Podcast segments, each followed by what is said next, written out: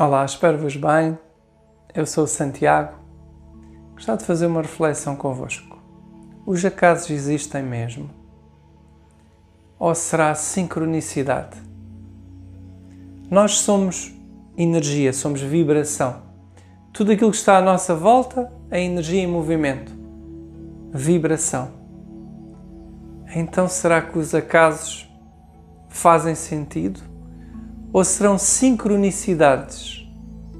Tudo aquilo que é exterior a nós está conectado ao nosso ser interno. Será quando pensamos em alguém e recebemos o seu telefonema de seguida, será um acaso? Será quando conhecemos alguém ao qual sentimos uma empatia incrível e parece que já a conhecemos de toda a vida, será um acaso?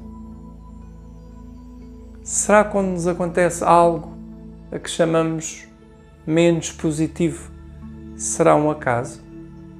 Ou terá um aprendizado imediato, direto com o nosso ser, onde somos convidados a compreender, a observar tudo aquilo que chega à nossa vida.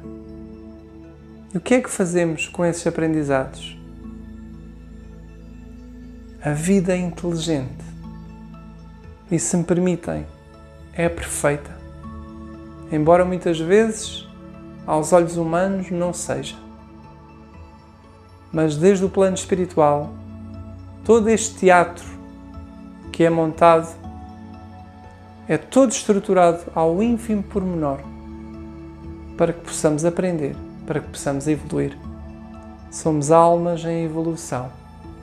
Então, vamos nos tornar mais observadores, de uma forma tranquila, em paz, observando tudo aquilo que chega à nossa vida, para percebermos de que forma é que podemos pegar nessa experiência e transformar a nossa vida de uma forma mais leve, harmoniosa, com um novo sentido.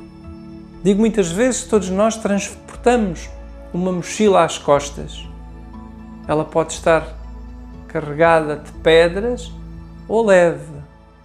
Depende da forma como nós interpretamos tudo aquilo que chega à nossa vida.